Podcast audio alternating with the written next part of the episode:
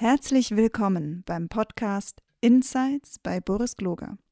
Boris unterhält sich mit seinen Gästen über Nachhaltigkeit, Unternehmensgründung, Startups und weitere spannende Themen. Boris Gloger ist Autor, Vordenker für neue Arbeitsformen, Scrum-Pionier und Eigentümer der Boris Gloger Consulting GmbH.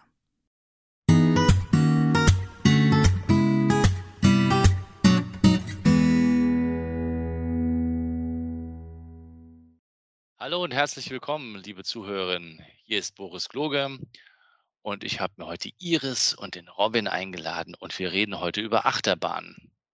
Nein, über den Hyperloop reden wir heute. Iris und Robin, ähm, erzählt doch mal, wer ihr seid und äh, was das Ganze mit Achterbahnen zu tun hat. Ja, hi Boris. Ähm, erstmal wollten wir uns bedanken, dass wir hier sein dürfen. Wir finden es super cool, dass wir heute ein bisschen über hoffentlich Hyperloop und nicht Achterbahn reden können. genau. Ähm, erstmal persönlich, ich bin Iris, äh, Iris Landerer. Ich ähm, bin vom Karlsruhe Institut für Technologie, ähm, bin äh, bei MuZero Hyper, also bei unserem Verein MuZero Hyperloop, bin ich ähm, Head of Operations und bin dort für das Projektmanagement letztendlich zuständig. Im äh, Nicht-Hyperloop-Leben äh, mache ich eigentlich Informatik, ähm, bin relativ am Ende meines Masterstudiums, aber äh, dachte, naja, noch so ein bisschen was anderes muss ich mir jetzt auch mal noch anschauen, bevor ich dann in die Berufswelt eintauche. Sehr cool. Robin. Super, dann mache ich direkt weiter. Also erst nochmal von mir ganz, ganz herzlichen Dank, dass wir hier sein dürfen. Es freut uns immer, dass wir hier auch über Hyperloop-Technologien sprechen dürfen. Das ist ein total spannendes Thema. Ich bin selber äh, auch im KIT eingeschrieben, habe in meinem Bachelor Elektrotechnik studiert und dann aber auch gesagt, es gibt doch so viel mehr neben der Theorie, es gibt Visionen, es gibt Hyperloops, da kann man so viel bewegen als Student. Also habe ich damals gesagt mit Freunden, wir müssen einfach jetzt eine, Hyperloop-Hochschulgruppe am KIT gründen. Haben dann auch gesagt, wir machen das vor ungefähr einem Jahr. Und seitdem bin ich quasi auch in der Hyperloop mit äh, integriert, bin damit auch Co-Founder, kümmere mich bei uns eher um die Sachen Finance, aber als Mitgründer darf man alles machen, von der Technik bis hin zu den anderen Aufgaben, die anstehen. Deswegen super spannendes Umfeld, das uns da auch quasi jetzt auch ja, vorgezeigt wurde in diesem Jahr, technisch gesehen. Aber es gibt auch sehr viel zu erzählen, was das Team auch gemacht hat, weil es einfach während Corona eine sehr spannende Zeit war. Aber ich glaube, wir sind da als Team enorm dran gewachsen und es macht enorm Spaß, hier jeden Tag wieder neue Fortschritte zu sehen. Robin Ehrens erklärt nochmal, also ich meine, Hyperloop, okay, hat natürlich nichts mit Achterbahn zu tun, aber gleichzeitig, ähm, das ist ja schon fast wie, wie, äh, wie Rocket Science, also Raketen, Mondfähren mäßig äh, kompliziert. Wie kommt man auf die Idee, als Studierende, äh, die noch äh, ihr Studium noch nicht mal fertig haben, zu sagen, ach, ich baue jetzt mal mit am Hyperloop. Ja, da kann ich ja gern. Schräg. Super. Naja, schräg ist es nicht. Einer muss es mal machen. Man, wir brauchen die Macher einfach, die auch mal was lostreten. Also da gibt es eine kleine Story dahinter. Wir hatten damals auch gesagt, okay, wir wollen sowas machen, weil unsere zwei Gründer, der Leo und der Olaf, damals bei Porsche im Praktikum waren und damals abends dachten, okay, gehen Sie nach München vom KIT weg, um was sie dann in München halt Hyperloops mitzubauen, weil sie auch gesagt haben, die Technik ist spannend, die kann sehr, sehr nachhaltig sein und auch die Art und Weise, wie wir uns fortbewegen, halt grundlegend verändern. Und dann dachten die damals, okay, eigentlich sind wir ja in Karlsruhe gut ausgerüstet. Wir haben hier in Baden-Württemberg enorm starken Mobilitätsfokus. Wir haben starke IT-Studenten, starke Maschinenbauer, E-Technik. Wir haben doch eigentlich alles hier in der Region. Warum macht es denn keiner? Und dann kamen die damals auf mich, auf Iris, auf die anderen Mitgründer zu und haben damals gesagt, okay, was kann man denn groß verlieren dabei? Wir machen es einfach mal, wir kicken das Projekt quasi los. Haben dann auch zu SIPT angefangen, ja, nach Supportern zu suchen, finanzielle Supporter, Teammitglieder um einfach halt auch zu gucken, ist was möglich, weil es war vielleicht erstmal Science Fiction, auch in erster Linie für uns auch, aber wir haben da einfach sehr viele Chancen gesehen. Wir haben viele Paper gelesen, uns auch viel informiert und viel im Austausch mit Professoren und die auch gesagt haben, ja, es gibt Nachteile, es gibt auch sehr viele Vorteile. Und wir dachten auch, wenn es jetzt keiner anpackt, dann wird es nie die Vorteile daraus geben. Also fangen wir lieber an und erforschen das Thema, machen da weiter. Und selbst wenn wir merken, dass es keinen Sinn ergibt später mal, ist es auch wieder eine Erkenntnis, die wieder halt für die Nachwelt spannend sein kann. Mhm. Iris, äh, ich meine, ähm, das ist, hat ja was viel mit Gründen zu tun. Äh, Robin hat es auch gerade erwähnt, ihr seid die Gründer. Wie gründet man ein sowas im Thema Hyperloop? Also ich meine, ich, jetzt rede ich jetzt wirklich, selbst als Gründer hätte ich mir nie vorstellen können, also auf die Idee wäre ich ja nicht mehr gekommen. Ja? Ich bin beim Pille-Palle-Beratungsbusiness hier. Und ihr denkt darüber nach, äh, die Erde quasi zu untertunneln und Science-Fiction-Träume wahrzumachen, die ich auch so als 13-, 14er gelesen habe. Da gab es die Ideen schon, ne? Also schon uralt. Macht, wie kommt man dazu? Und wie geht das dann?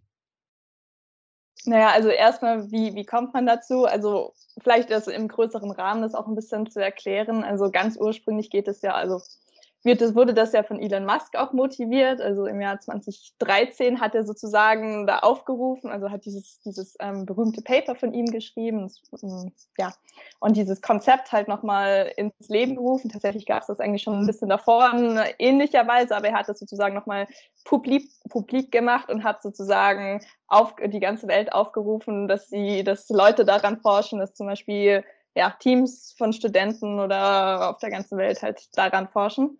Und ähm, genau, gerade viele studentische Teams haben dann ja auch angefangen dazu, dazu ähm, zu forschen, zum Beispiel auch die TUM Hyperloop ähm, hier in Deutschland. Und ähm, ja, wie Robin dann halt schon spät vorhin gesagt hatte, wir dachten dann halt, warum gibt es das hier nicht in Karlsruhe? Das können wir genauso gut. Und so hier hat das Ganze angefangen. Und eben im ersten Schritt ging es halt erstmal darum zu überlegen, ja, also wir brauchten erstmal Mitglieder. Das war, also, dass wir das zu siebt nicht stemmen, das äh, war uns relativ schnell, glaube ich. Wir haben auch, mittlerweile haben wir auch echt Zuwachs bekommen. Wir haben mit sieben Leuten angefangen, jetzt sind wir 60. Also schon ja, ein bisschen äh, ja, Zuwachs bekommen, kann man so sagen. Und dann ging es halt darum, mm, das erstmal strukturiert anzugehen. Also unser großes Ziel war die sogenannte European Hyperloop Week. Das ist ein, ein Wettbewerb, wo ähm, Teams aus der ganzen Welt zusammenkommen und sich mit ihren Prototypen messen. Und dort haben wir dann erstmal Zeitpläne gemacht, wie man äh, Schritt für Schritt äh, einen vollständigen Prototypen baut, um an, an, der, an, der, auch an diesem Wettbewerb teilzunehmen. Das waren so ja, ein paar der ersten Schritte. Und, und wie habt ihr das konkret gemacht? Ich meine, wie, wie, wie skaliert man von 7 auf 60 in, in wenigen Jahren? Ähm, ja, wir haben uns erstmal überlegt, was brauchen wir sozusagen für verschiedene Bestandteile. Also wir haben dann verschiedene Divisionen gegründet. Es gibt einmal den Vorstand, wo dann halt eben wir sieben ähm, Vorstandsmitglieder sozusagen dabei sind. Aber wir haben auch gedacht, okay, es gibt natürlich sowas wie Operations, also das Ganze muss ähm, gemanagt werden, ähm, Marketing braucht man, Events müssen organisiert werden, der, das ganze Finance und Accounting ähm, ist alles super wichtig. Dann haben dann, dann natürlich die ganzen technischen Sachen, also einmal sowas wie die Mechanik, ähm, die Elektronik und auch den Antrieb. Und so haben wir uns sozusagen ähm, strukturiert. Und für jeden dieser, für jede dieser Divisionen hatten wir dann halt Divisionsleiter. Ich bin zum Beispiel für die äh, da für die ähm, Operations-Seite zuständig. Mhm. Ähm, und da hat dann halt jeder Division oder Division Leader halt überlegt, okay, wir machen da dies und das und jenes, haben diese, Auf äh, haben diese äh, Aufgabenbereiche und wir brauchen da auf jeden Fall Mitglieder und ähm, sind dann so auf die Suche gegangen nach Mitstreitern. Und, und war das einfach, Robin? Ich meine, ähm, hast, habt ihr Bewerbung, äh, also äh, Stellenanzeigen quasi gemacht und dann Bewerbung entgegengenommen und dann ewig lang geredet, geredet oder wie habt ihr das gemacht? Also einfach war es ganz und gar nicht. Wir müssen auch bedenken, wir hatten das ganze Ding quasi im Mai ins Leben gerufen, also während Corona. Und es ist wirklich nicht einfach, einen physischen Pod zu bauen, wenn man sich nicht treffen darf. Das hat es nicht einfacher gemacht. Aber ich glaube, dass wir zum Glück das Glück hatten, dass wir ein enorm starkes Netzwerk in Karlsruhe hatten. Man kennt Freunde, man kennt Freunde von den Freunden, man kennt wieder andere Leute. Und so kommt man dann doch ziemlich schnell zu einem gewissen Kreis, die mithelfen wollen. Und ich glaube auch, das erste Team sind im Endeffekt alles Bekannte von uns, mehr oder weniger, die wir in Stiftungen kennengelernt haben, über die Uni, im näheren Umfeld. Es gibt auch viele, die motiviert waren, einfach Hyperloops mitzuentwickeln. Aber ich glaube, das Netzwerk und auch dann die Beziehung zu den Leuten war enorm wichtig. Aber wir hatten ja zu Beginn nichts. Wir hatten eine Vision, wir hatten quasi uns als, als Humankapital, muss man sozusagen, und wir hatten halt das Ziel, in Valencia, als bei der EHW, also bei diesem europäischen Wettbewerb teilzunehmen und da unsere Hyperloop-Konzepte zu präsentieren. Genau, und dann haben wir gesagt, wir kicken das los. Wir machen uns quasi auch direkt zu, zu Beginn wirklich viele unternehmerische Gedanken. Wie strukturieren wir es? Aber auch was für Fähigkeiten müssen wir haben? Und ganz wichtig, wen fragen wir dafür? Weil wir wussten, wir sind Studierende, wir können nicht alles, aber wir können alles lernen. Mhm. Wenn wir halt wissen, okay, wir haben Steuerberater, die Steuern beibringen können. Wir können zu Anwälten gehen, wenn es um Versicherungen geht. Und einfach auch Hilfe zu holen äh, war für uns enorm wichtig und es wird ja auch gern gemacht, weil wir sind gemeinnützig. Und viele sagen auch, das sind Jungs und Mädels, die ihre Freizeit da rein investieren. Dann helfen wir gerne mit Know-how, mit Wissen. Und so war das quasi auch so ein Projekt, wo ganz Karlsruhe dazu beigetragen hat, das auch dann ja, groß zu machen. Aber das war eine klare Ansage. Also ganz Karlsruhe hat mitgemacht. Ich meine, weiß das der Karlsruher Bürgermeister? Also haben, also wir haben Kontakt zum Bürgermeister, Aha. wir hatten noch Kontakt zu der Uni. Aha. Klar, es gibt immer wieder Leute, die mehr und die weniger helfen. Aber im Endeffekt, wir haben sehr viele Professoren, die uns fachlich supporten. Wir reden ja sehr viel auch mit Gremien, die uns auch Feedback geben äh, zu Steuer, zu finanzieller Sicht, was wir auch finanziell machen. Aber wie gesagt, wir waren zu Beginn halt ja, sieben Ingenieure, mussten aber halt quasi ein Unternehmen aufbauen. Mhm. Und da geht es ja auch viel um die Unternehmenswerte, um die Kultur, weil wir halt gesagt haben, wir mussten oder wir müssten es auch schaffen, die Leute auch zu motivieren, bei uns zu bleiben. Weil wir arbeiten bei uns ehrenamtlich, freiwillig und wir zahlen kein Geld. Und trotzdem haben wir dann doch sehr harte Arbeitszeiten und auch mal hier ein paar Nachtschichten, die geleistet werden müssen. Da muss man anderen Mehrwert schaffen, der halt nicht finanzieller Natur ist. Im Endeffekt Netzwerke bereitstellen, ein cooles Teamgefühl haben und vor allem die Vision vermitteln, an was Größerem mitwirken zu können. Und ich denke, das haben wir ganz gut geschafft. Jetzt haben wir ganz viel schon über die Rahmenbedingungen gesprochen. Ähm, und ich könnte noch stundenlang fragen, aber ich weiß gar nicht, ob das so wahnsinnig interessant ist für die, die noch zuhören. Was habt ihr denn jetzt eigentlich konkret da vorgestellt? Also was muss ich mir denn unter dem, also für den Laien, der keine Ahnung auch von den Science-Fiction-Bildern eines Hyperloops keine Ahnung hat, was baut ihr denn eigentlich? Also ganz konkret ein Hyperloop. Wenn man sich das ganz plump vorstellt ähm, oder sagen möchte, ist es ein sehr, sehr schneller Zug in einer Vakuumröhre. Ähm, also letztendlich eben, man hat diese Vakuumröhre, da herrscht kein ganzes Vakuum drin, sondern es ist teilevakuiert, also ein bisschen Luft sozusagen noch drin. Und dort werden letztendlich Kapseln sehr, sehr, sehr schnell durchgeschossen. Und ähm, diese Kapseln liegen aber nicht wirklich auf der Strecke auf, sondern halt schweben durch die, durch, durch diese Röhre. Und durch diese, ja, durch ähm, die Levitation ähm, hat man ziemlich viel verringerte Reibung und natürlich noch zusätzlich zu der ähm, Vakuumröhre. Durch den verringerten Luftwiderstand hat man noch, noch mal einiges an weniger Luftwiderstand. Ähm, und somit kann man halt recht schnell fahren. Also man sagt so ungefähr Schallgeschwindigkeit, also so 900 bis 1200 Kilometer pro Stunde, ähm, sind, sollten theoretisch möglich sein. Ähm, das ist so ganz grob das Konzept von Hyperloop. Und was wir jetzt im letzten Jahr gemacht haben, ist, einen Prototypen von so einer Transportkapsel zu entwickeln. Also wir haben so einen, der ist ungefähr 1,80 Meter groß, unser mhm. Prototyp. Ähm, und es ist eben so eine Hyperloop-Transportkapsel, wie man sie theoretisch so, durch so eine Röhre schicken könnte.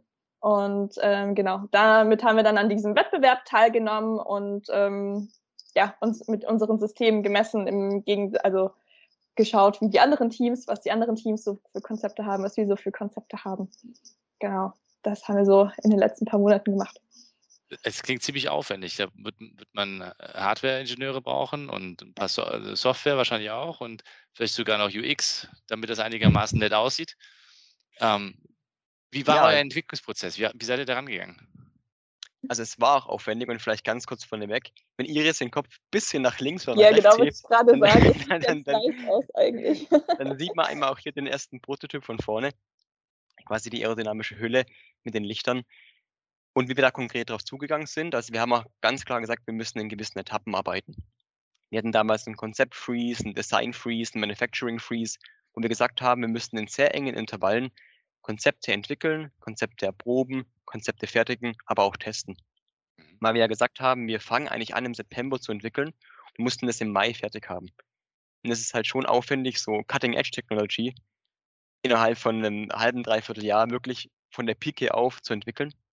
Deswegen haben wir auch gesagt, wir müssen gucken, dass wir sehr viele Sachen auch aufgreifen, die es schon gibt, was sie auf bestehende Konzepte aufbauen, was da auch für uns wieder, glaube ich, einen großen Vorteil mitgebracht hat, weil wir mussten auch als Verein äh, kostengünstig bleiben.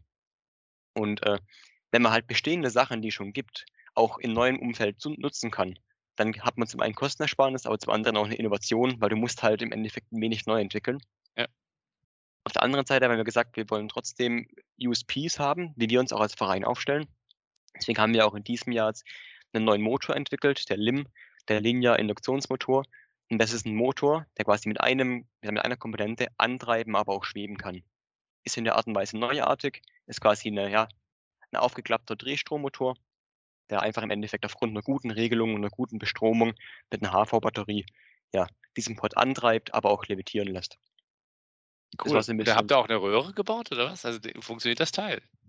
Also wir fahren. Wir waren in München vor einer Woche, weil wir eine lange Teststrecken von der TUM mitnutzen durften. Und wir haben sogar unsere Expectations übertroffen. Wir fahren mittlerweile 80 km/h. Wir haben zu Beginn mit 50 gerechnet, was schon mal als erster Entwurf sehr gut ist. Aber Röhre haben wir noch keine. Weil, wie gesagt, gerade sind die Kosten für Stahl ziemlich hoch.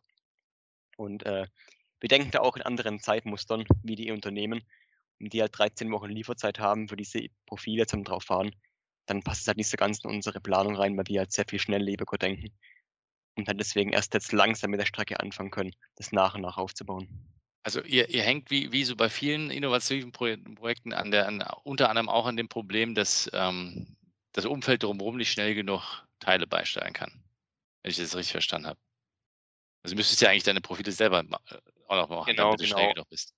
Ja, also wie gesagt, die, bei vielen Sachen ja, nicht bei allen, aber halt gerade bei, äh, bei kleinen Stückzahlen.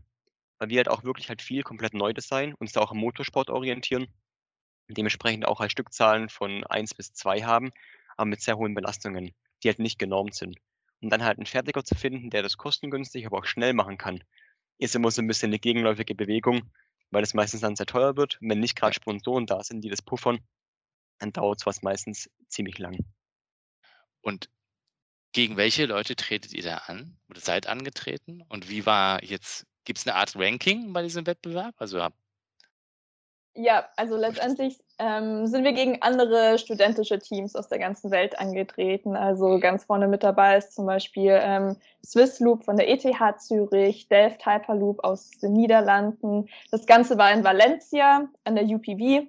Ähm, die haben das ausgetragen, die hatten dort auch eine Teststrecke aber es waren auch wirklich Teams, also KTH war zum Beispiel auch dabei, es waren verschiedene Teams aus Indien dabei, selbst auch aus den USA, also äh, insgesamt 24 äh, verschiedene Teams. Mhm. Und ähm, genau, da gab es tatsächlich auch ein Ranking, also die ganze EHW ist so aufgebaut, dass es sechs verschiedene Kategorien gibt, also ähm, von äh, zum Beispiel das Design der Elektronik, der Mechanik, des Antriebs, der, der Levitation ähm, und halt, also es gibt noch Scalability, also im Sinne von, wie könnte, wie könnte man Hyperloop auch, also zum Beispiel, wie sehen Hyperloop-Stationen aus oder sowas in der Zukunft. Also solche Sachen und Gesamtpod. Also ähm, es gab, wie gesagt, dort auch eine Teststrecke, wo dann auch die, die Pods, also die Prototypen mal fahren konnten. Und ähm, ja, genau, diese sechs Kategorien gab es. Und wir waren in fünf von sechs Kategorien angemeldet, außer bei der Scalability waren wir jetzt nicht angemeldet, weil das ist ein sehr cooles Thema, da wollen wir uns auf jeden Fall auch noch mit beschäftigen, aber im ersten Jahr war das alles ein bisschen viel. Deshalb erstmal auf der Technologieseite. Ähm, genau, und wir haben letztendlich den vierten Platz in, im Gesamtranking gemacht, also in der Gesamtpod-Bewertung haben wir den vierten Platz gemacht, was wo wir uns auch richtig, richtig drüber freuen, weil wir sind ein Erstjahresteam. Viele dieser Studententeams, die gibt es schon seit vielen Jahren, seit vier, fünf, sechs Jahren. Und da haben wir schon, schon ganz gut abgeräumt, äh, muss ich sagen. Ähm, wir haben auch in den anderen Kategorien waren wir immer nominiert, also mindestens in den Top 5. Und was wir auch noch bekommen haben, ist so ein sozusagen ein mm, Special Mention für das, das erste Best, Best, äh, das beste Erstjahresteam. Genau. Cool. Da ja, klingt also, Wahnsinnserfolg. Ja, also tatsächlich, wir, wir sind super glücklich. Ähm, es, also besser konnten wir, hätten wir es uns eigentlich gar nicht vorstellen können. Also wie gesagt, viele der anderen Teams sind halt schon echt lange dabei. Und gerade während Corona war es natürlich total schwierig. Also die ein oder anderen Teams, die konnten leider halt, weil, weil es so viele Schwierigkeiten gab mit angefangen vom Sponsoring über die Fertigung oder sowas, die konnten halt eigentlich nur ein paar Komponenten fertigen und gar keine richtigen Gesamtprototypen und wir haben es halt geschafft, in, innerhalb von zehn Monaten eigentlich diesen Prototypen fertig zu machen. Und da konnten wir halt einfach nochmal sehen, dass, ja, das, was wir also wirklich erreicht haben. Ich finde das ja immer noch hochgradig ich weiß schon irre, in zehn Monaten Ja, also wenn, wenn ich jetzt der Entwicklungschef von irgendeinem, keine Ahnung, großen OEM wäre, äh, da würde ich mir schon Gedanken machen. Also ihr schafft sowas in zehn Monaten. Gibt es irgendein Geheimnis, das ihr, äh, das ihr da entdeckt habt für? Also Ja, Wenig Zeit- Schlaf. Zeitdruck. Nein, nein, Zeit, Zeitcommitment ist, glaube ich, eine große Ja. Sache. Aber man muss ja auch sagen, wir haben hier im Endeffekt wirklich sehr viele Leute, die enorm dahinter stehen, die enorm viel Motivation haben, die jetzt sagen, ey, das ist mein Projekt, dafür brenne ich, dafür lebe ich jetzt auch mal ein Jahr. Und dann mache ich halt mal eine Nachtschicht. Dann bin ich halt mal nachts um vier noch in der Werkstatt und baue das ganze Teil, weil da halt einfach halt Herzblut drin steckt. Wie gesagt, wir müssen da einfach mit anderen Maßen messen wie in der Industrie, weil wir einfach da auch Impulse setzen wollen in, in der Industrie. Und weil wir auch ganz klar sagen, das ist ein Projekt, wo wir auch halt bestimmen können, wo es hingeht. Wir haben quasi da jetzt eine Vorreiterrolle und können wirklich für zukünftige Projekte in der Hyperloop-Forschung auch mittlerweile mitreden, wo es hingehen soll. Und allein diese, ich sage jetzt mal, Macht oder dieses Mitspracherecht zu haben, ist enorm motivierend. Du hast das Gefühl, die Zukunft wirklich aktiv mitprägen zu können, Stempel drauf zu machen, mit Hyperloop Made in Karlsruhe. Und das ist im Endeffekt sehr, sehr, ja, das treibt einen an. Hm. Wo, wohin äh, geht denn diese Entwicklung? Also klar, es geht um ein nachhaltiges Beförderungsmittel, das möglicherweise, also er, erzählt mir, er erklärt mir oder sagt mir, wenn es einfach Quatsch ist, was ich erzähle, aber es soll wahrscheinlich die, die Fliegerei ein bisschen entlastet werden. Ähm, wo geht's denn da hin und was muss man sich denn vorstellen und, und über welche Zeiträume reden wir denn hier? Kommt so ein Hyperloop in fünf Jahren jetzt? Kann ich dann damit fahren von London nach Paris oder wie wird das sein? Sehr spannende Ja. Frage. Ja, genau. Das ist immer ein bisschen schwierig zu beantworten, in wie vielen Jahren es dann letztendlich kommt. Ähm, also, ja, erstmal dazu genau. Äh, Hyperloop soll ein bisschen das Flugzeug ähm, ersetzen, weil Hyperloop ist letztendlich kombiniert die, die Schnelligkeit von einem Flugzeug, aber halt mit einer Energieeffizienz eines Zuges, weil man heutzutage sp sprechen viele von Flugscham. Klimawandel hat man ja gerade in den letzten paar Monaten gesehen, ist tatsächlich äh, realitätsnäher, als viele das eigentlich wahrhaben wollen. Und trotzdem reisen natürlich immer noch viele Leute, gerade wegen Corona ein bisschen weniger, aber ich denke, nach Corona wird es eher wieder, wieder nach oben gehen. Und ähm, da bietet sich der Hyperloop einfach an als ähm, nachhaltige, aber trotzdem sehr schnelle Methode zu reisen. Und ähm, ja, zu der Frage, wann das kommen wird. Also wann wirklich der erste Hyperloop steht, das wird wahrscheinlich erst in 15 Jahren oder sowas sein. Das ist, ist total abhängig. Das kommt auch ein bisschen drauf an, wo man schaut. Also ich würde zum Beispiel meine Hand dafür ins Feuer legen, dass der erste Hyperloop nicht ähm, hier in Deutschland steht, weil hier hat man einfach zu viele Regularien, die ganze Bürokratie. Man darf ja nicht mal irgendwie ein Windrad irgendwo hinstellen, sondern ja, wie soll man denn dann so eine große Te äh, Strecke letztendlich erstmal bauen? Deshalb denke ich, Deutschland ist da wahrscheinlich eher so ein Nachzügler. Wenn ich mir aber zum Beispiel andere Staaten anschaue, also eine, eine Strecke könnte ich mir zwischen, oder wurde auch schon mal überlegt, zwischen Abu Dhabi und Dubai zu machen, ist natürlich auch viel leichter. Es geht äh, direkt durch die Wüste, da muss man nicht ganz viele Anwohner fragen, ob man da durch darf. Es ist, da ist viel Geld vorhanden, da sind Leute, die auch ja, interessiert, also wirklich an diesen innovativen Technologien, da vielleicht ein bisschen mutiger sind als hier manchmal in Deutschland. Da könnte ich mir das auf jeden Fall auch schon fr ja, früher vorstellen, aber hier in Deutschland. Mhm. Ja, du Und hast die, die Schwierigkeiten erwähnt, ne? Bürokratie. Ja. Am Geld scheitert es vielleicht noch nicht mal, aber äh, vielleicht auch an der, an, der, an der Freudigkeit, mal was auszuprobieren. Das könnte Mhm. schon sein. Genau. wenn ich da noch was ergänzen darf, wir müssen da aber auch ein bisschen ja, mehr pragmatisch denken. Klar, wir reden hier über, sage ich jetzt mal, Science-Fiction-Technologie, die auch enorm stark werden kann. Aber wir werden jetzt nicht direkt ein Netzwerk aufbauen können, was alles vernetzt. Wir werden nicht direkt Berlin, äh, Karlsruhe, äh, Frankreich, Paris verbinden können, das geht nicht. Aber was halt im Endeffekt eine sehr hohe Relevanz mitbringt, sind Punkt-zu-Punkt-Verbindungen, die einfach einen guten Use Case bieten. Wie gesagt, in Saudi-Arabien gibt es diese Punkt-zu-Punkt-Verbindungen, aber auch in der Logistik. Man will doch ganz klar sagen, viele Regularien, die es gibt, treten halt gerade im Personenverkehr auf. Wenn ich in Mhm. eine Vakuumröhre fahre, ist es halt auch hochriskant. Ich fahre da enorm schnell mit Vakuum, das könnte gefährlich werden. Wenn ich aber in die Logistik schaue, Interlogistik, Intralogistik, kann ich auch die Konzepte, die ich habe, Antriebsentwicklung, Linearmaschinen, die es in kleinem Maßstab eh schon gibt, vielleicht auch woanders einsetzen, um quasi halt mal einen kleinen Use Case zu generieren und dann langfristig mit dem Geld, das ich da einnehme, an der größeren Mission zu arbeiten. Also quasi Rohrpost äh, von, von Land zu Land oder so. Zum Beispiel. Oder auch viele Unternehmen äh, haben ja auch enorm große Werksgelände und wollen quasi auch auf diesem Gelände unterirdisch Waren transportieren. Und was wir entwickelt haben, ist ein Linearmotor, der hocheffizient ja, Waren quasi transportieren könnte. Wenn es quasi noch ein bisschen auch besser eingestellt wird, da auch noch ein bisschen Forschung reingeht. Aber das ist ein Use Case, der könnte deutlich schneller auftreten. Und wir müssen ja nicht direkt im Vollvakuum fahren. Ah, jetzt kapiere ich, was du, worauf du hinaus willst. Es wäre natürlich völlig ausreichend, wahrscheinlich in einem Betriebsgelände mit 50 km/h durch die Gegend zu donnern. Weil. Pff, Zum Beispiel. Es reicht ja. Die müssen ja nicht mit Schallgeschwindigkeit von A nach B ihre mhm. chemischen mhm. Gewerke oder was auch immer hin und her schicken. Stimmt natürlich. Weil, wie gesagt, es macht keinen Sinn, da es ewig in einem Keller zu entwickeln, bis die perfekte Lösung da ist. Wir müssen einfach lernen, mit Fehlern umzugehen und dann quasi auch in diesem Prozess iterativ besser zu werden. Und wenn wir es halt schaffen, schon frühzeitig auch Feedback zu generieren, wird es auch anerkannt. Weil Transrapid war dasselbe, was wir jetzt quasi machen in vielen Stücken, aber man hat es nicht kommuniziert. Es war auf einmal da, keiner wollte sich reinsetzen, es gab einfach die Akzeptanz nicht. Mhm. Und deswegen einfach in kleinem Maßstab anfangen und dann iterativ weiter wachsen. Das ist, glaube ich, der wichtige Weg, den wir einschlagen müssen. Aber lass mich doch noch mal was was vielleicht, äh, äh, bin ich völlig auf der falschen Spur gelandet, aber also, wenn ich jetzt zum Beispiel anschaue, wie U-Bahnen gebaut werden, das dauert ja ach, ich weiß nicht, also gefühlt Jahrzehnte, bis mal eine U-Bahn keine eine Station verlängert wird. Also, die allein die allein die diese die die die die Bohrer, die die da benutzen, sind ja schon gigantisch groß.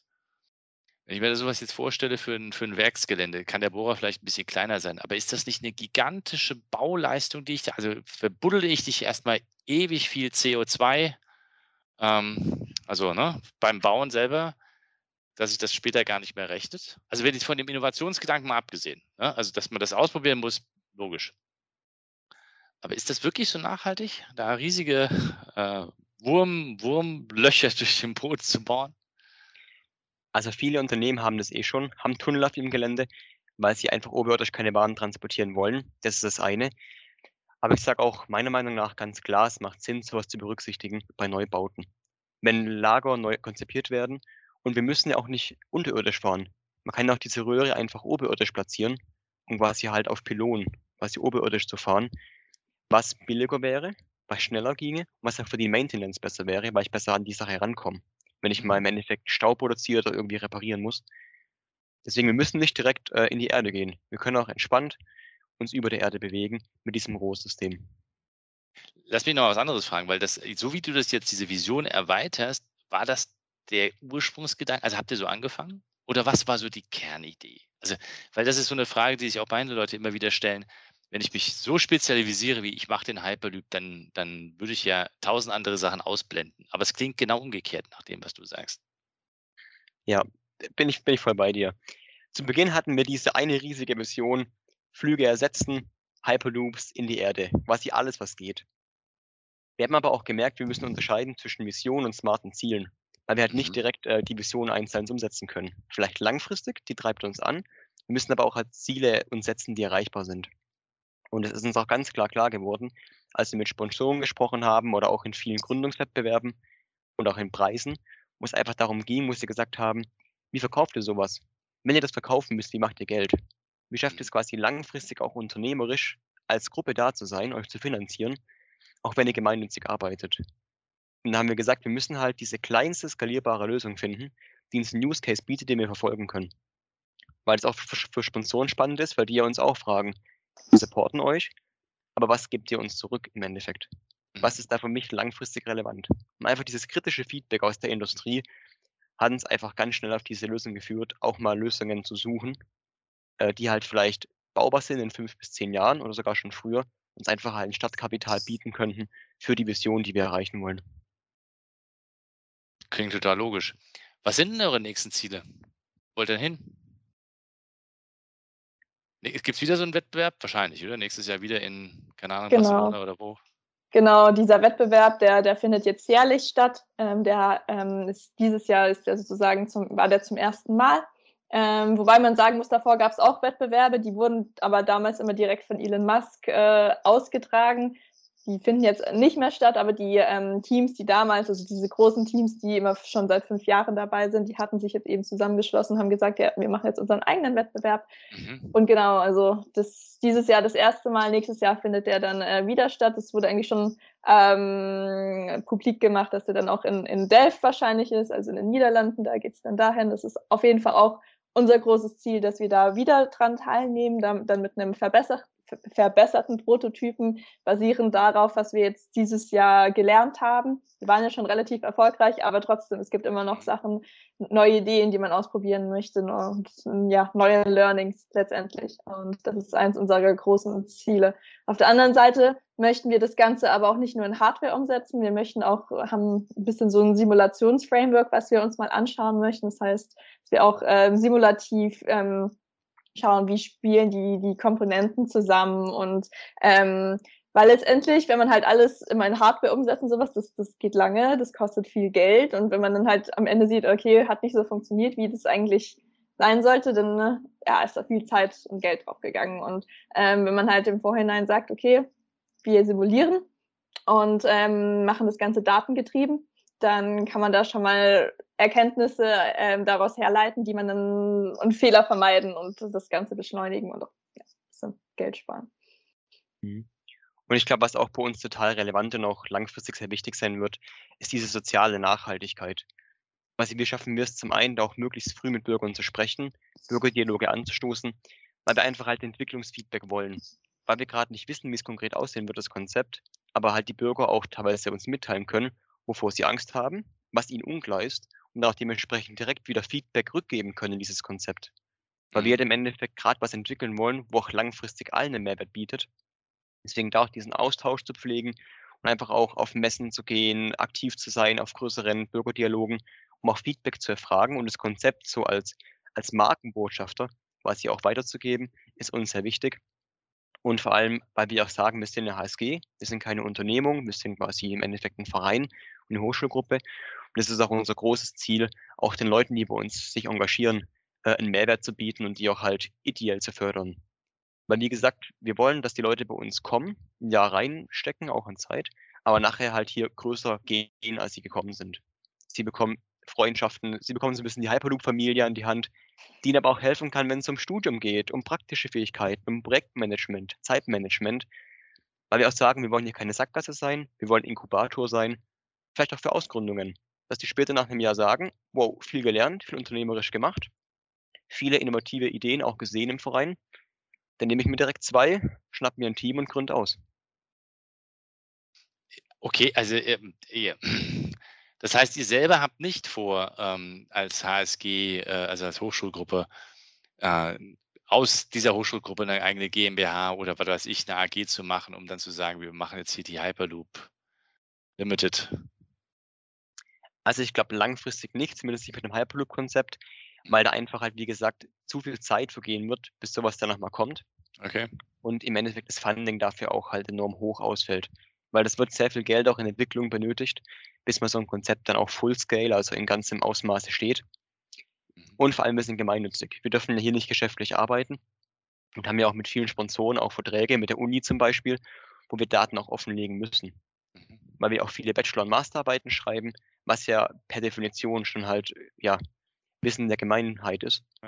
Deswegen, wir sehen uns quasi mehr als Impulsgeber, als Netzwerk, als, ja, als Inkubator für solche Ideen und auch ein bisschen mhm. als, als Antreiber. Und gibt es schon Erfolge? Also jetzt haben wir darüber gesprochen, was die Gesellschaft davon hat und ähm, habt ihr persönlich auch was davon? Also ist, ist schon was, also gibt es einen Mehrwert? Außer Netzwerk, den sich jeder vorstellen kann. Gibt es irgendwie auch was ganz Konkreteres? Habt ihr schon Job-Offerings oder sonst irgendwas? Also ich glaube, direkte Job-Offerings, die quasi da ist, dann direkt rausrühren, war es bei mir persönlich nicht der Fall. Aber ich meine, es ist für alle ein enormer Benefit. Weil Firmen oder viele Firmen kommen zu uns und sagen, ey, wir wollen euch supporten. Nicht, weil die Idee gut ist, sondern weil wir halt zu diesem Talentpool Zugang wollen. Mhm. Weil wir ja, sagen, das sind sehr viele wirklich passionierte Leute, die hier ein Jahr lang Projektmanagement lernen und auch in dem, was sie tun, enorm gut sind, was sie halt ja. lernen. Deswegen, wir bekommen immer sehr viele Stellenausschreibungen, die wir auch teilen. Und äh, ich glaube, das ist auf jeden Fall eine Sache, die da auch, wie soll ich sagen, einen riesen Mehrwert für alle mitbringt. Aber ich denke, langfristig wird es auf jeden Fall auch für uns einen Mehrwert bringen, weil wir lernen hier Führungserfahrung. Ich meine, Iris führt hier Teams mit 15, 20 Personen. Ich habe sehr viel unternehmerisch gelernt. Das wird langfristig auf jeden Fall ein riesen, riesen ja, Inkubator für uns darstellen. Also ja, eigentlich muss ich sagen, also ich fange bald tatsächlich, also ich bin bald mit meinem Studium fertig, mit meinem Informatikstudium und fange dann auch ähm, richtig an zu arbeiten. Und ich muss schon sagen, dass äh, mir die, die, die Arbeit bei der, in, in dem Verein wirklich auch bei der Jobsuche geholfen hat. Also erstens fanden es alle total interessant und wollten ganz viel darüber wissen. Aber eben auch, wie Robin sagte, ich habe wirklich also Führungserfahrungen gelernt, so wie man das nicht, also ja. mit 20 Leuten oder sowas, man, man hat man denn da mal die Chance, das in der, in der Uni zu lernen oder sowas. Und selbst im Job, da müsste ich wahrscheinlich jetzt erstmal zehn Jahre arbeiten oder sowas, bis man mir mal 20 Leute oder sowas anvertraut. Und ja, das, ich meine, das ist schon blamabel genug, dass, dass dir das schon klar ist, ja, aber es ist tatsächlich so. ja, genau. Und so konnte ich einfach, also für mich persönlich, ich würde es definitiv immer wieder machen. Ich habe so, so viel für mich persönlich mitnehmen können in den letzten, äh, in den letzten paar Monaten und äh, für meine neue Stelle.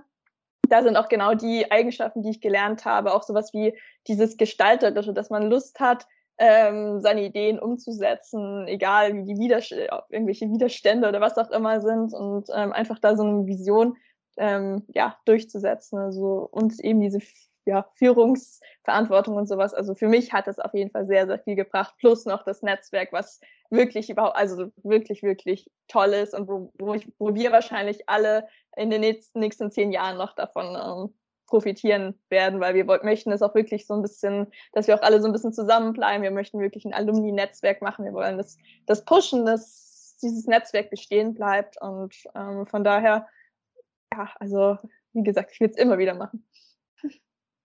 Ähm, angenommen, ihr müsstet andere davon überzeugen, sowas auch zu starten. Also quasi eure Konkurrenten in anderen Unis hochziehen. Ähm, was würdet ihr denen empfehlen? Ich würde Ihnen, glaube ich, ganz klar empfehlen, äh, dass Sie fokussiert arbeiten, dass Sie einen größeren Fokus auf wichtige Aufgaben legen und nicht so wie wir jede Chance vielleicht ergreifen, die sich bietet, weil das einfach einen enorm hohen Arbeitsaufwand mit sich bringt und lieber mal die Aufgaben, die enorm wichtig sind, gut gemacht werden sollten. Das ist die erste Sache. Und vor allem die zweite Sache, äh, dass nachhaltiges und langsames Wachstum ab und zu sogar besser ist. Weil mhm. ich glaube, wir hatten zu Beginn als voll committedes, siebenköpfiges Team mehr Flexibilität, wir waren agiler und wir haben, glaube ich, auch in vielen Bereichen deutlich mehr in kurzer Zeit erreichen können. Weil mehr Leute ist total gut, total spannend, aber es bedarf auch einen enormen Managementaufwand. Und gerade Studierende, die jetzt sagen, sie arbeiten fünf bis zehn Stunden, äh, ist eine enorme Hilfe, gar keine Frage. Sind auch benötigt, um sowas zu bauen. Aber um immer halt den Überblick zu behalten, wann ist wer im Urlaub, wann hat wer irgendwie Klausuren, wann können die Leute auch da sein, ist es gar nicht so einfach bei einem so agilen und bei, bei einem so schnelllebigen Team. Vor allem, wenn du halt sagst, du hast zehn Monate Zeit zum Entwickeln, da hast du halt quasi keinen Puffer. Deswegen. Ja. Also ja. Respekt, ganz ehrlich. Also, ich habe zehn Jahre gebraucht, aus 70 Personen darauf zu skalieren und das ist, das ist keine simple Aufgabe. Ja. Extrem schwierig und manchmal wirst du tatsächlich langsamer. Ähm, ich kann gut nachvollziehen, in den ersten zehn Monaten Vollgas zu geben und auch noch eine Organisation zu bauen. Meine Herren. Und auch vielleicht als dritten Tipp auch ganz klar, dass sich auch gerade Ingenieure auch mal darüber klar werden sollten, wie wichtig es auch ist, zu Beginn ein gutes Framework zu bauen für die Finanzen, für die Struktur, aber auch für diese, ja, für diese Vereinskultur. Was sind deine Werte, deine Ziele? Weil das hält dich zusammen später. Wenn die nicht klar sind, dann wird im Endeffekt alles zusammenbrechen irgendwann. Weil wir auch ganz klar gemerkt haben bei uns, dass wir jetzt äh, eine zweite Stelle aufmachen in Stuttgart. Da sind wir froh, da auch Kollegen aus der Hauptstadt mit anborden zu können. Und es war ganz klar bewusst, wir müssen erst unsere Werte dahin bekommen. Aber wir wollen ein Team sein, das an zwei Orten am gleichen ja, Projekt arbeitet. Wir wollen nicht zu zwei Teams werden, die dann quasi halt gegenseitig sich äh, ja, nicht mehr vertrauen können. Ähm, jetzt muss ich da nochmal nachfragen. Ähm, wie macht ihr das denn? Also macht ihr da irgendwelche Workshops oder wie habt ihr euch das vorgestellt? Wie kriegt ihr das hin? Hm, also wir boarden auf jeden Fall Leute, die das auch langfristig in Stuttgart mit aufbauen werden. Boarden wir sehr früh on bei uns und nehmen die bei uns aktiv mit rein. Die lernen den Verein schon jetzt seit ein paar Wochen kennen. Äh, ja, sind bei Teambuilding mit dabei. Wir machen regelmäßiges Teambuilding, gehen gemeinsam abends was essen, machen coole Wettbewerbe, wo wir Memes bauen, um einfach den Spaß auch da zu behalten. Und bringen dir einfach ganz klar auch bei, was es heißt, Mitglied zu sein bei uns, wofür wir auch einstehen. Und dann könnt ihr dann später auch dementsprechend dieses Mindset auch da verbreiten. Langfristig sagen aber wir auch ganz klar, wir werden so eine Akademie aufbauen, wo wir so eine Art ideelle Stipendien ausgeben wollen, um auch schon zu Beginn ja, junge Studierende im ersten, zweiten Semester auch onzuboarden, die quasi bei uns erstmal wenig machen müssen, die halt die Chance haben, das mitzuerleben, auch da reinzuwachsen und dann, wenn sie dann später halt auch Führungsverantwortung tragen wollen, dann auch die Führungsverantwortung bekommen. Aber halt wirklich von Beginn an auch bei uns mitlaufen durften, mitgewachsen sind, aber halt im Endeffekt ungern die wichtigen Rollen besetzen wollen mit Leuten, die ganz neues Mindset mitbringen. Es ist total oft wichtig in vielen Innovationsbereichen, aber halt so der Grund, warum wir das machen und was uns auch antreibt als Team, sollte halt dann nicht komplett äh, ja, zerstört werden. Ja, das ist klar. Die Frage, die ich jetzt aber dann doch noch habe, ist, ähm, Iris, du fängst dann bald einen neuen Job an. Dann wirst du wahrscheinlich nicht mehr in der äh, Hochschulgruppe da mit den Hyperloop bauen. Äh, also weiß ich nicht, vielleicht schon, ne? Also wir wackeln Ja, schon dem ja, Kopf, könnte schon. also, Und ja. wie, wie regelt ihr denn eure Nachfolge? Oder habt ihr das überhaupt nicht vor? Ich meine, oder Robin, willst du dann äh, mit 60 immer noch in der HSG äh, der Vereinsvorstand spielen? Oder wie habt ihr euch das überlegt? Das ist eine gigantisch schwierige Frage auch in der Industrie. Also wie kriegt man das geregelt, dass der Übergang passiert? Ja, also wir müssen sagen, wir haben jetzt eigentlich schon für, also unsere jetzige Season, die geht bald zu Ende, eigentlich am 30. September ist die dann offiziell zu Ende und am 1. Oktober fängt die, die nächste Season an und da ist dann sozusagen eben auch vorstellen, also da wird das ganze Team, das halbe Team zumindest einmal ausgewechselt, also kommen halt neue Leute ähm, und der Vorstand ändert sich und das haben wir jetzt eigentlich alle schon, schon eingetütet. Wir haben da schon ziemlich früh angefangen, eigentlich schon, schon im März haben wir halt ähm, mit Recruiting angefangen ähm, an der Uni, sowohl in, am KIT als auch in Stuttgart. Und wir haben natürlich sind im, in unserem jetzigen Team sind wir auf die Suche gegangen nach potenziellen Kandidaten, haben überlegt, okay, oder auch mal so ein bisschen nachgefragt, so wer hätte denn da potenziell Lust, ähm, da die Nachfolge von uns zu, ja, äh, zu übernehmen. Und ähm, dann haben wir dort Kandidaten gefunden und die haben jetzt aber auch das letzte, die letzten vier, fünf Monate auch so, sozusagen schon mitlaufen lassen. Also die, wir haben denen gezeigt, okay, was, was gehört alles so ein bisschen dazu und ich muss sagen, die, also Robin macht übrigens nächstes Jahr auch nochmal Vorstand mit. Also das ist, äh, freut uns auch alle sehr, weil ja, einfach so als alte Hase kann er da extrem viel in, äh, äh, ja, an Expertise mitbringen. Aber auch die anderen neuen, die, die haben jetzt schon alles halt für die neue Season selbst organisiert. Also wir haben jetzt schon auch wieder ein großes Team für nächste Season, sind auch so 50 bis 60 Leute. Da waren jetzt schon die ersten Onboarding-Calls. Ab ähm, eigentlich nächste Woche ist dann der erste so Kick-Off-Call, wo es dann wirklich mal darum geht, okay, äh, wie so, wie sind jetzt so die Next Steps, ähm, wie, wann beginnt, wie genau sie, sehen die ersten Schritte, also die ersten Arbeitsschritte aus. Ähm, und das haben, haben die, der neue Vorstand ja, schon alles selbst äh, so äh, organisiert. Natürlich immer wieder mit viel Rückfragen an uns. Und dafür sind wir auch ein bisschen da, um halt wirklich dieses Wissen, was wir jetzt gesammelt haben, an die weiterzugeben. Aber eben, das war so ein bisschen der Plan, dass wir einfach genug Zeit haben, die einzulernen, dass wir nicht einfach so sagen, okay, und nach uns die Sintflut, sondern halt, ähm, ja, dass wir denen helfen. Und so hat es, glaube ich, klappt das hoffentlich einigermaßen reibungslos. Und auch, also zum Beispiel zu mir, ja, ich werde arbeiten, aber ich denke nicht, dass ich ganz aus, aus dem Verein gehen werde. Ich möchte auf jeden Fall noch ein bisschen das, ähm, auch gerade das Alumni-Netzwerk will ich ein bisschen aufbauen und ich werde auf jeden Fall als Berat, Beraterin noch dabei sein. Also wenn man irgendwelche Fragen hat, kann man mich gerne dann abends anrufen und ich, ich rede immer gerne über, über den Verein und die anstehenden Aufgaben. Also keiner von uns vom Vorstand wird ganz weg sein. Also dafür, dafür lieben wir das ganze Projekt, glaube ich, zu sehr. Cool. Und vor allem die Alumni sind da auch eine tragende Rolle, weil die Alumni bei uns dann in so eine Art Mentoring-Rolle schlüpfen werden.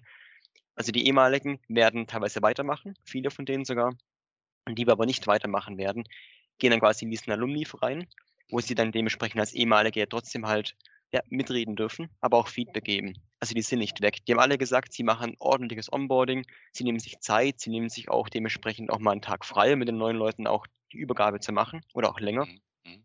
Aber die sind für Fragen da. Und dieses Mentoring-Programm, dass man einfach sagen kann, wenn ich jemanden brauche, ich habe die Leute auf der Kurzwahl, ich rufe die an, die sind für mich da.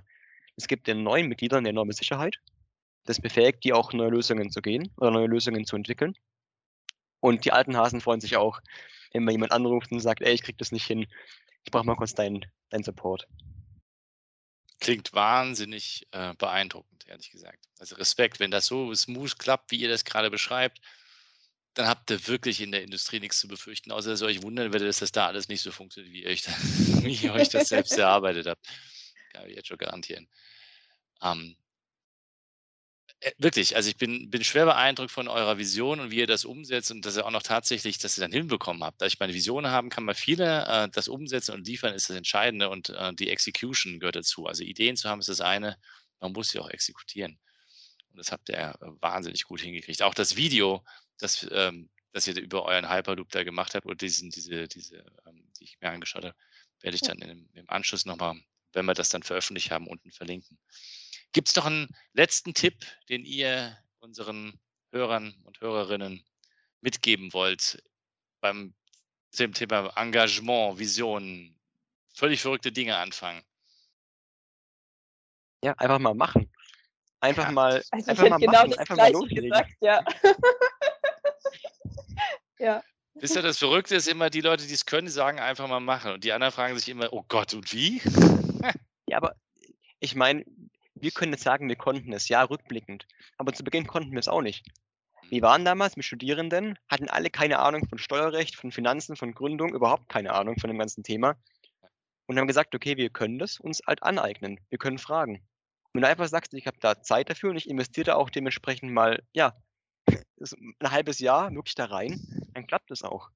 Wie gesagt, einfach mal, mal loslegen, weil es gibt total viel Support aus allen Richtungen, wenn man einfach halt eine Mission hat und die auch gut verkaufen kann.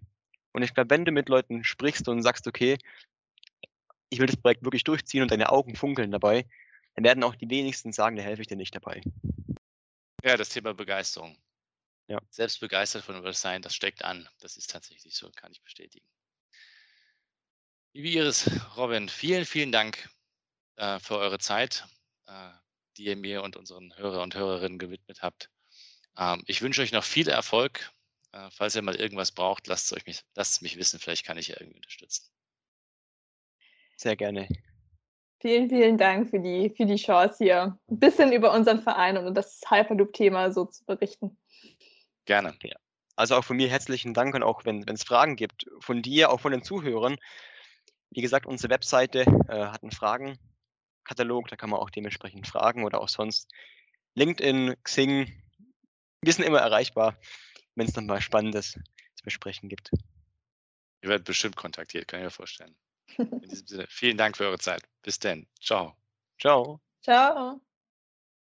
Diese und weitere Podcast-Folgen findest du auf Spotify, Apple Podcasts, YouTube und natürlich auf der Website www.insights bei borisgloger.com. Boris Gloger Consulting ist deine agile Strategieberatung. Besuch uns auf der Website www.borisgloger.com.